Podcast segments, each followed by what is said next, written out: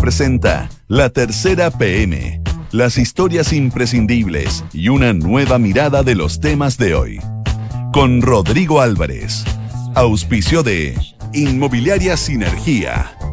La Tercera PM, en Duna, sonidos de tu mundo.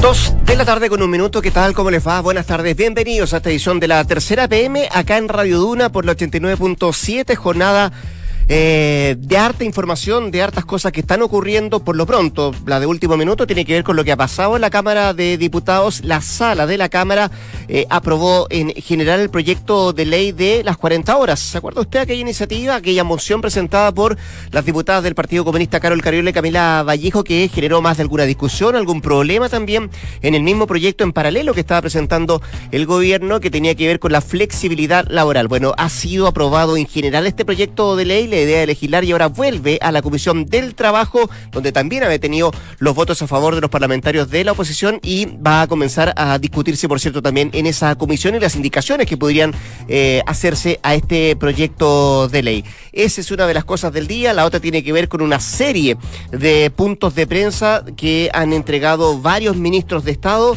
el ministro de Justicia, el canciller eh, Teodoro Rivera, habló también el ministro de Economía y más temprano lo hizo el propio presidente de la República, Sebastián Piñera, dando cuenta de varias cosas, de los anuncios que había hecho hace un par de días y también de otras situaciones que se han ido generando con el correr de, las horas. Eh, decía el presidente Piñera que lo antes posible, lo que se está pidiendo, también tratar de bajar los estados de excepción en diferentes puntos del país, pero eso se va a hacer con mucha prudencia a medida que vayan disminuyendo los actos delictuales, los hechos de violencia que se han ido dando en nuestro país, se va a ir estableciendo aquella, aquella situación, decía hoy el, el mandatario, que tenía una serie de reuniones también y incluso dio a conocer que eh, le está pidiendo a la alta comisionada de Derechos Humanos Michelle Bachelet que envíe una delegación a Chile para observar los derechos fundamentales. Y esa petición que hizo el presidente ya fue ratificada por Michelle Bachelet.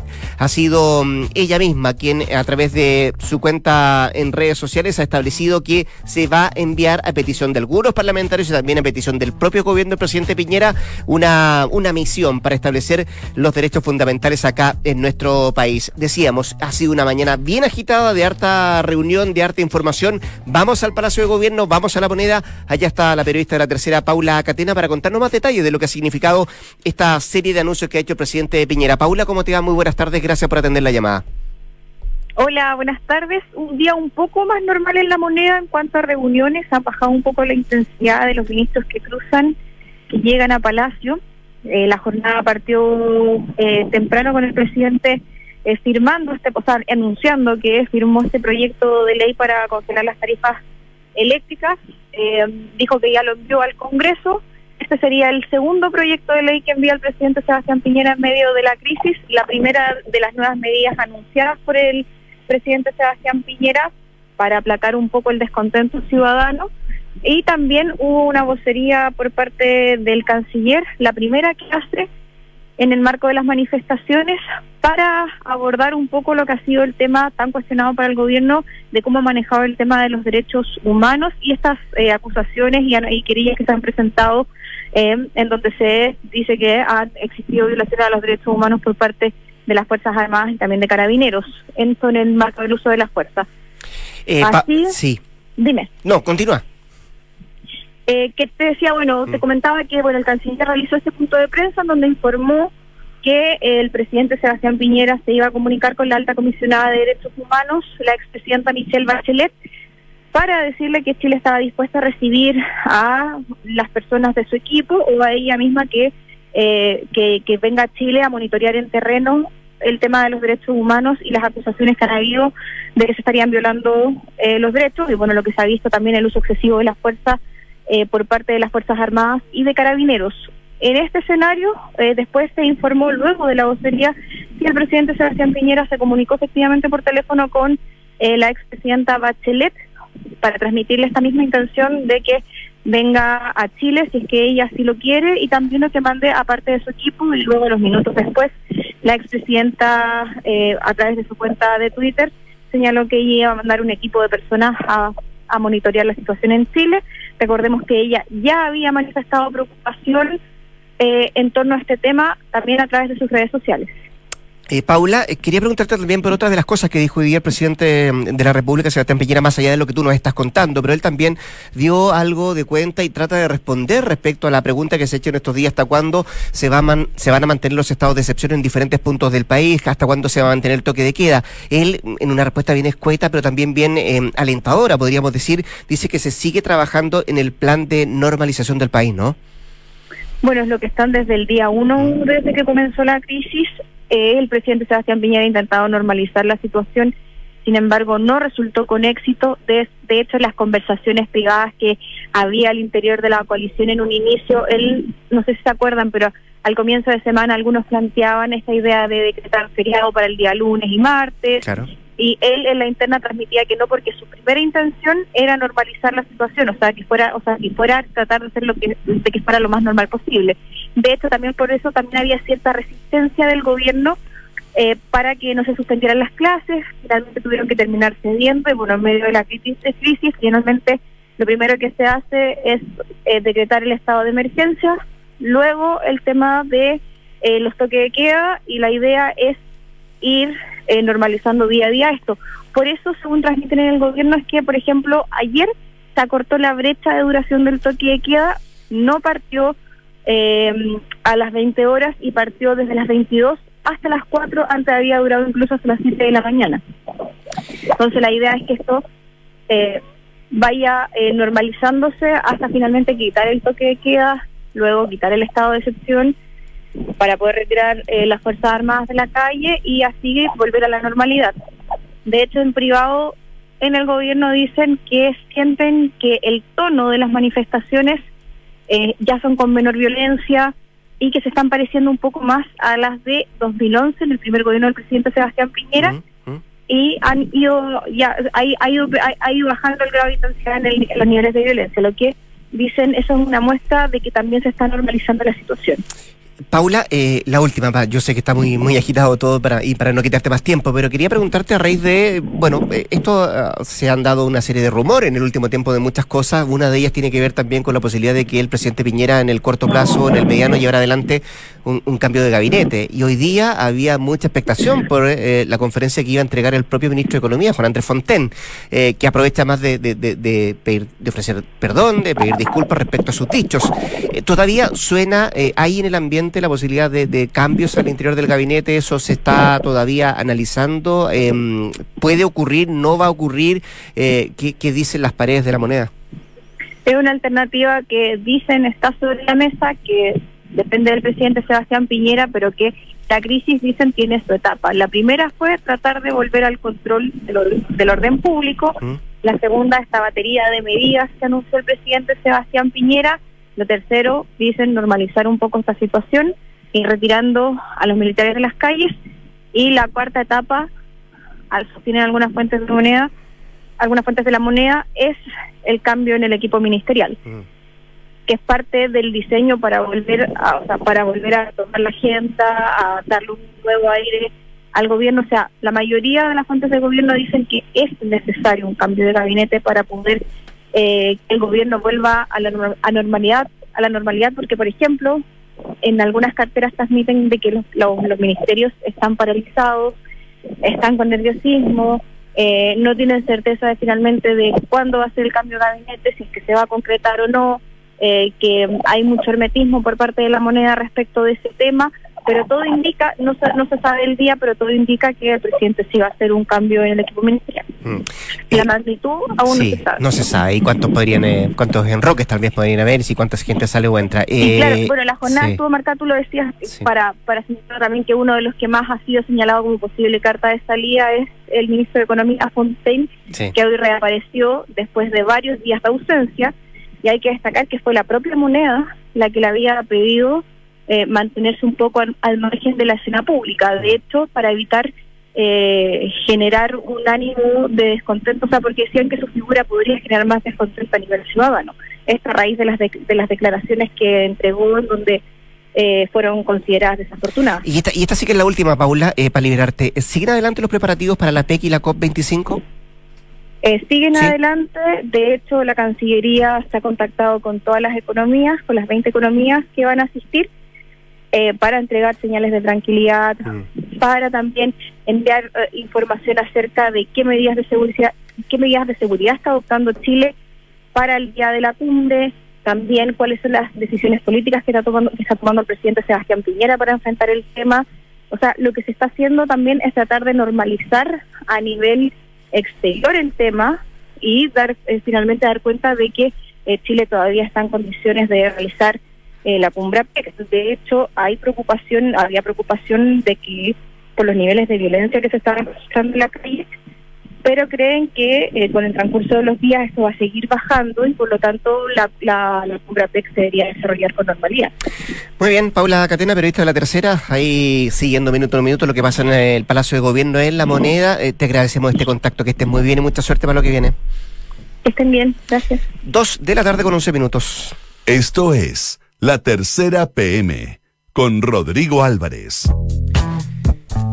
Decíamos que lo lo, nos comentaba Paula Catena varias cosas que tienen que ver con eh, las declaraciones que hiciera el presidente de la República, Sebastián Piñera, tratar de volver a la normalidad lo más pronto posible. Ese es uno de los objetivos que se ha puesto el, gobierno para los próximos días. Pero hemos visto eh, mm, imágenes, eh, redes sociales ha servido mucho para esto también, para, para poner en paralelo dos cosas. Lo que tiene que ver con las fuerzas eh, del orden, eh, carabineros en lo específico y cuando hay toque queda el, eh, el ejercicio que hacen adelante las fuerzas militares, que por cierto es una de las atribuciones que establece la Constitución en los estados de excepción constitucional como es este estado de emergencia que está decretado en varias regiones de nuestro país. Y por el otro lado, los civiles, por cierto, los que se han manifestado en algunos casos de manera pacífica, en la mayoría diría yo de los casos de manera pacífica, pero también hemos visto otras situaciones que transgrede esa, esa esa, mismo, esos mismos hechos. Em, y la pregunta que hoy día la tercera PM se hace es, ¿cómo los militares pueden usar la fuerza ante los civiles? ¿Qué se sabe? ¿Y qué no se sabe? Bueno, es una pregunta bastante abierta que nos viene a dar la respuesta don Sebastián Minay. No, eh, la verdad ¿cómo que no? no? porque Lo, más... Eh, ¿Cómo estás? Antes que todo, buenas tardes. Buenas tardes, Rodrigo. Buenas tardes a todos los que nos escuchan. No, porque fíjate que tengo que ser bien sincero. En la tercera PM estábamos siguiendo este tema de hace dos días atrás. Y hay una, y hay una, una respuesta, una conducta bastante simétrica entre lo que dice el Ministerio de Interior, que son los superiores de la autoridad política de carabineros, y el Ministerio de Defensa, que es la autoridad política de las Fuerzas Armadas. Claro. Mira, justo para seguir lo que tú decías. Carabineros opera bajo en estas circunstancias bajo un reglamento que se llama eh, uso de la fuerza que es una circular, que en este caso es la última actualización el año 2019. Son 29 páginas que les tengo acá. Yo no tuve ningún problema para preguntarle al Ministerio Interior cuáles eran, yo ya la había encontrado, porque es abierta no tuve ningún problema para que y es súper detallado es súper detallado. Te habla sobre el principio de el, principio de legalidad necesidad te tiene una tabla de qué es lo que se puede hacer bajo ciertas circunstancias cuándo se puede usar una, una eh, cuándo se puede usar eh, si hay cooperación resistencia activa resistencia pasiva eh, si la respuesta es órdenes verbales control físico uso de armas no letales. Carabineros solamente autoriza el uso de armas letales ante ataque con armas o tácticas lesivas agresivas potencialmente letales. y, tiene todo un marco jurídico y qué sé yo, ¿ya? En cambio, cuando nos vamos a tratar de aclarar cuáles son las, eh, las circunstancias bajo las que operan las Fuerzas Armadas, nos hemos encontrado con un silencio. Y eh, no lo quiero calificar, pero sí a lo menos curioso. Eh, solamente versiones extraoficiales, muy poca cooperación del ministerio, debo decirlo. Eh, hay un argumento, sí, que eh, puede ser entendible o no, pero tampoco hemos recibido respuesta oficial sobre eso, de que a lo mejor tanto secreto, tanta reserva, es porque eh, las Fuerzas Armadas no quieren que sus potenciales adversarios, no quiero ocupar la palabra enemigo porque yo soy de los que piensan que estamos en guerra, no se les puede entregar información sensible para que sean agredidos. Pero sí tiene que haber un marco jurídico, ya hay, víctimas, hay muertos heridos a bala, incluso hay una persona que murió eh, por una bala en Curicó, una zona cuando no se está aplicando toque de queda. Entonces la pregunta es relevante. La misma pregunta se hizo el presidente del Senado, Jaime Quintana, que lo posteó en Twitter hoy día, que estaba mandando un oficio para que le contestaran cuáles son exactamente las reglas y protocolos que norman el uso de la fuerza. Mm. Eh, entiendo, entiendo, así como tú dices, claro, al igual que los gastos reservados, que no se detalla, hay una cantidad de dinero pero que se eso es dinero. no, no, no, pero te digo, para medidas humanas. Está bien. No, no, no, te digo, el del protocolo. Estoy, antes de pasar a lo de las vías humanas, estoy hablando de cómo funciona el protocolo de, del ejército, en este caso, de las Fuerzas Armadas. Hay gastos reservados de los cuales no se da cuenta porque dice se usan o se utilizan para cuestiones que tienen que ver de inteligencia o de, eh, de seguridad. Y por eso no se puede revelar. Y entiendo lo que tú dices, que mm. parece que va por ese lado que también eh, el uso comillas, de la fuerza o qué es lo que tiene que haber ejerciendo este tipo de situaciones, también se mantiene en reserva solamente por eso, por lo que tú decías. Entiendo. pero yo no sé si está establecido así. Yo no lo sé, yo solamente son versiones de oídas. Claro.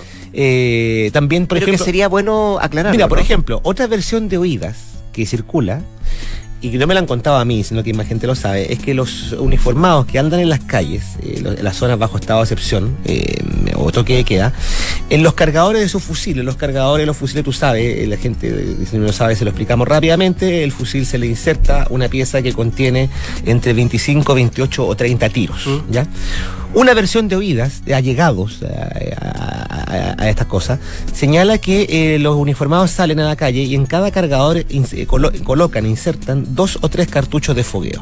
Es decir, que cuando disparan, disparan una vez, disparan dos veces, disparan tres veces y que luego el tercero, el cartucho cae, eh, una munición real cae al suelo y de ahí para adelante todo el resto del cartucho munición real. Versión de oídas también, de oídas, es que eh, la gente cuando ve que le están disparando, le están disparando con fogueo que solamente mete ruido. Mm. ¿Ya?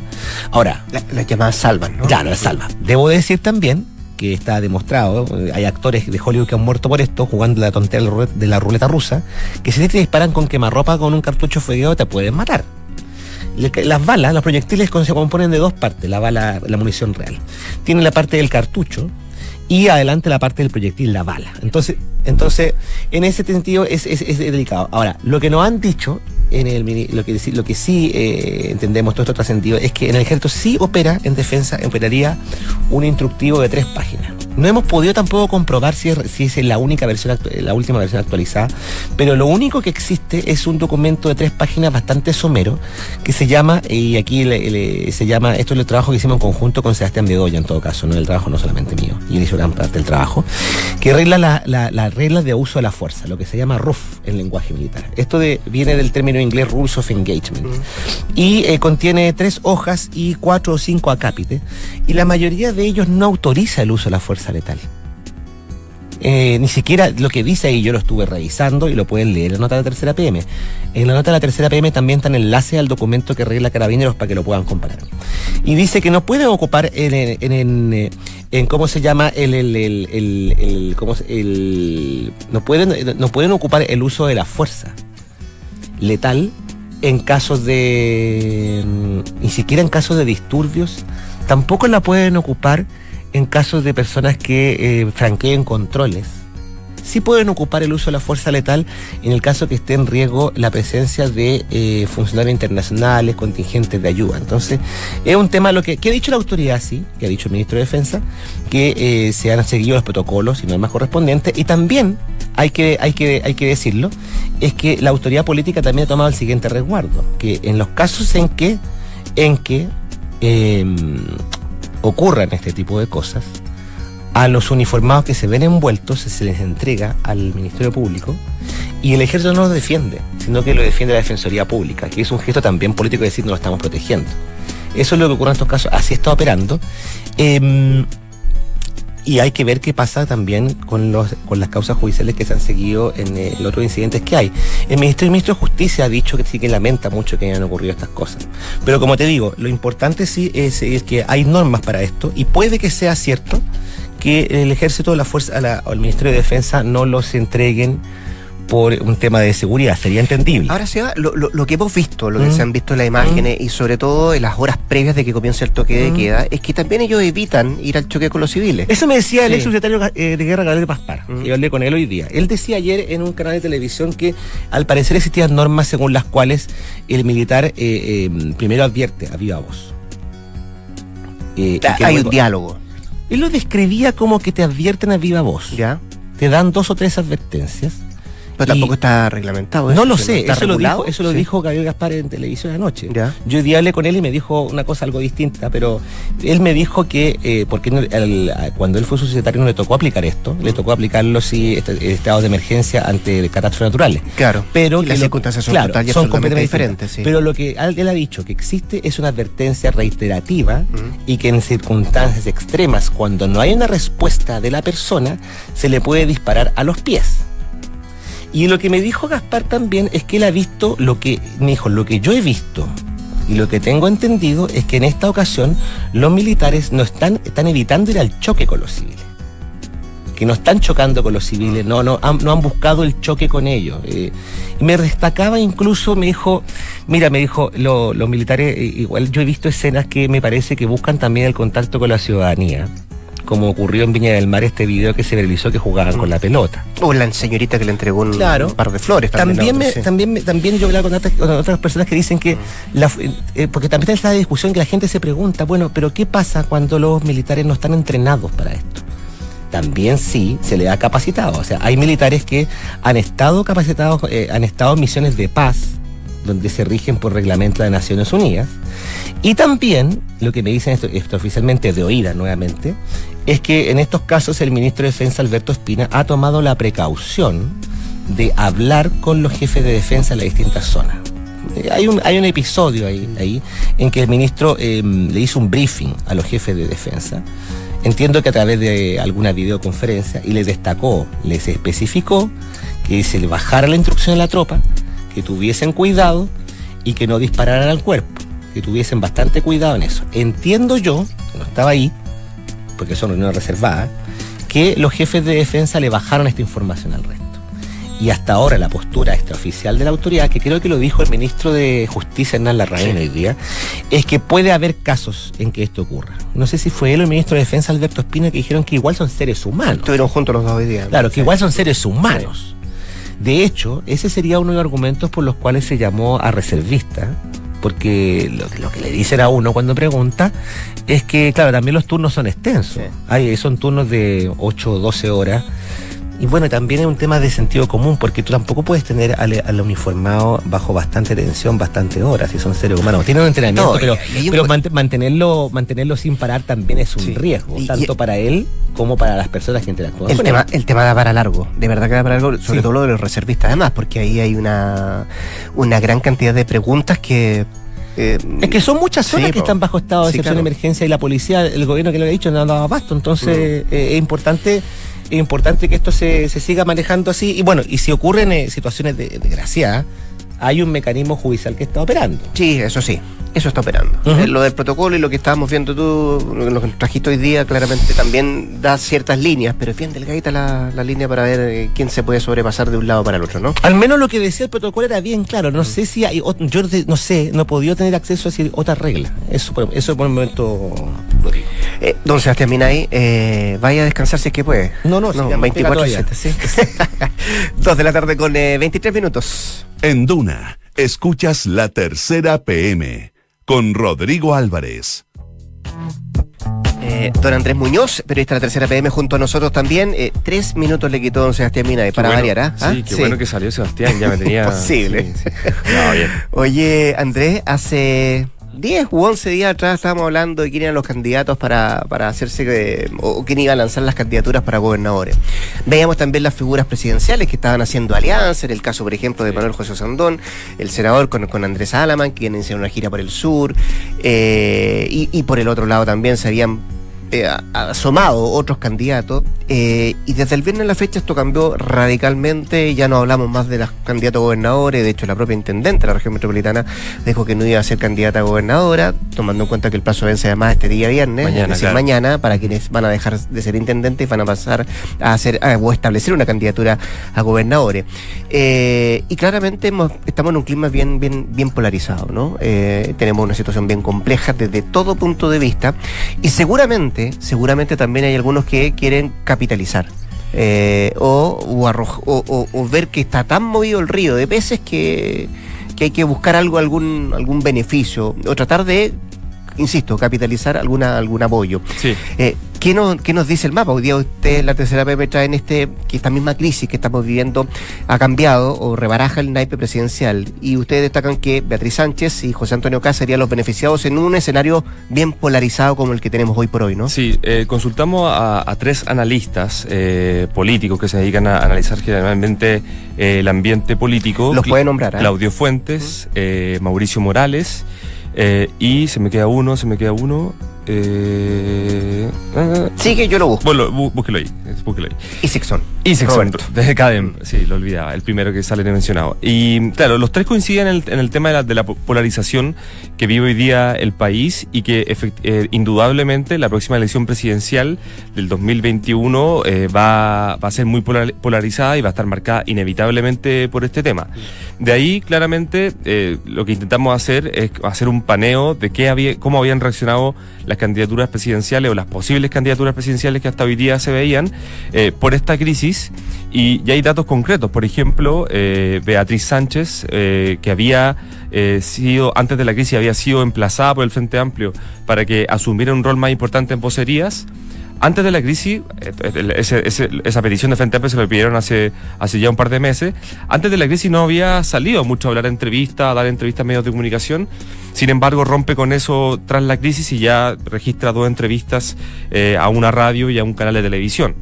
Eh, por ejemplo, Andrés Alamán, una persona que había decidido internamente no asistir a matinales, eh, como sí lo habían hecho varios de su de sus contrincantes, por así decirlo, hoy día decide ir a matinales y ya lleva, ya lleva dos veces, eh, do- do- dos asistencias al matinal de Canal 13 eh, y una al de Chilevisión. Entonces, inevitablemente los candidatos eh, y los posibles candidatos han modificado su estrategia política, su estrategia comunicacional después de esta crisis y, y claro, efectivamente, como bien tú decías, los analistas nos dicen que en un tema tan- en una crisis tan polarizada como esta, eh, los extremos se pueden beneficiar y ahí nombran a Beatriz Sánchez y a José Antonio Castro. Ahora, eh, mm, estos tres analistas que ustedes consultan, Andrés, se hacen cargo de algo que, que al, al parecer, y para que la gente entienda un poco, eh, tiene mucho de... eh, a ver, lo que estamos viendo en la calle es eh, una protesta social.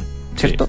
Pero que no, no distingue partidos políticos, no se atribuye o no se identifica con algún partido político tradicional. Y lo rechaza. Y lo hecho. rechaza. eh, eh, es más, y, y podría decirte que eh, también eh, es una protesta bien eh, apolítica Ujú. o antipolítica. Eh, no es que se, mm, se cuelgue este, esta, este malestar social, algún eslogan que haya emitido o esbozado algún partido político o algún parlamentario Claro. o algún dirigente político en el último, en el último rato, ¿no? Ellos coinciden en eso que efectivamente eh, por eso se polariza esto. Sí, sí, eh, eh, eh, evidente que porque el movimiento que, se ha, que ha emergido ahora y el estallido social es inorgánico, no tiene ninguna ningún líder, por así decirlo. Y claro, eh, el Frente Amplio, eh, la centroizquierda intenta capitalizar eh, sin mayor éxito. Hay que, hay que ver todavía, ¿no? Falta, falta un poco de tiempo para ver cómo se capitaliza, eh, pero es indudable ver, por ejemplo, a Beatriz Sánchez eh, yendo a marchar, yendo, asistiendo a las marchas durante el fin de semana. Gabriel Boric, por ejemplo, de hecho, emplazó a militares en Plaza Italia que estaban apostados el fin de semana ahí. Y por otro lado está José Antonio Caz que hace un llamado al orden, diciendo casi, casi pidiendo el estado de sitio eh, y valorando la presencia militar.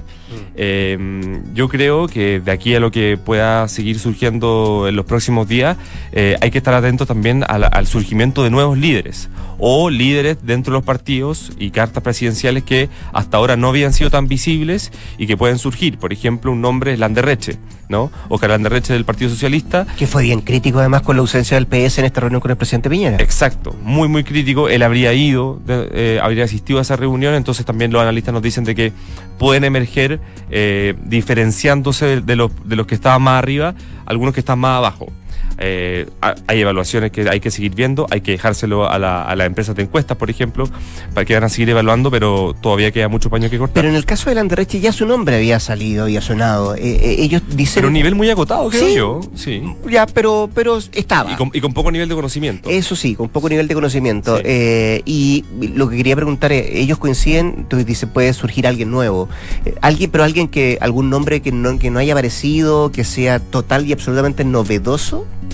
No, o sea, que ellos no, no, no dan nombres eh, total así novedosos que no hayan estado en el mapa de nadie. Mm. Eh, pero sí lo que relevan es, por ejemplo, aparte de los que puedan surgir, quienes ya se caen. Y en el Partido Socialista, eh, eh, José Miguel Insulza, el ex canciller, después de que antes de, cuando había todavía eh, estaba lo- el tema de la evasión evasión en el metro, eh, él llamó a las fuerzas policiales para que reprimieran eh, y eso fueron un dicho que, que se los dio a la tercera PM, eh, que fueron muy, muy rechazados. ¿Te acuerdas que vimos el mapa la, eh, que Ese mismo día, hecho? Él estaba al lado derecho de, de- de- de aquel bloque. Sí. Uno, si uno partía la, la pantalla del computador en dos, él estaba al lado derecho. Horas antes de que... Más mesurado, por cierto, sí. Claro, claro. Y, y hoy día el partido, al interior del Partido Socialista, por ejemplo, y también nos dicen los analistas, es probable que él ya no tenga más, más, más apoyo. Lo mismo pasa con Pacheco, alguien que está, Insulza y Pacheco están en posiciones más moderadas dentro del Partido Socialista, eh, y algo que y es, pro- es probable de que los militantes de ese propio partido no, no se lo perdonen. Eh, hay un punto importante también en el lado de la derecha que nos dicen los analistas que es el tema de Lavín.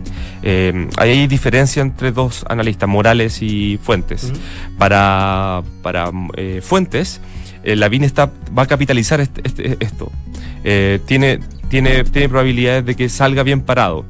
A diferencia de lo que dice Morales, que dice Lavín, que ha estado eh, manifestando su opinión a través de su matinal favorito y al que asiste en Canal 13 todos los miércoles, eh, ha dado por primera vez un gesto un gesto político, ¿no? Ha hablado de política, algo que no había, no había venido haciendo. Eh, dijo que el, momento era duro, de que había que hacer un, había que hacer un cambio, repensar cómo se estaba haciendo la política, eh, abordando casi por primera vez eh, y entrando, a, por así decirlo, en, términos políticos a- la discusión. Claro, hay que ver ahí también cómo el mejor candidato que tiene la derecha, según la encuesta, capitaliza o no este momento. Don Andrés Muñoz, como siempre, un millón de gracias. ¿ah? No, muchas gracias a ti. Esta información que está detallando Andrés y todas las otras ya están desplegadas en la tercera PM. Usted puede ahí a través de un link llegar en a través de la tercera.com y revisarlas todas, por cierto. Incluso lo que estábamos conversando hace poco con Andrés y también eh, los que van a dejar eh, de ser eh, intendentes. Mañana vence el plazo, decíamos. Mañana es el plazo, A un sí. día del, del plazo fatal, las autoridades que van a renunciar para competir en las elecciones del 2020. Eran nueve los que iban a renunciar, ahora son cinco. Sí. Sí, bajaron. Ah, bajaron. Sí.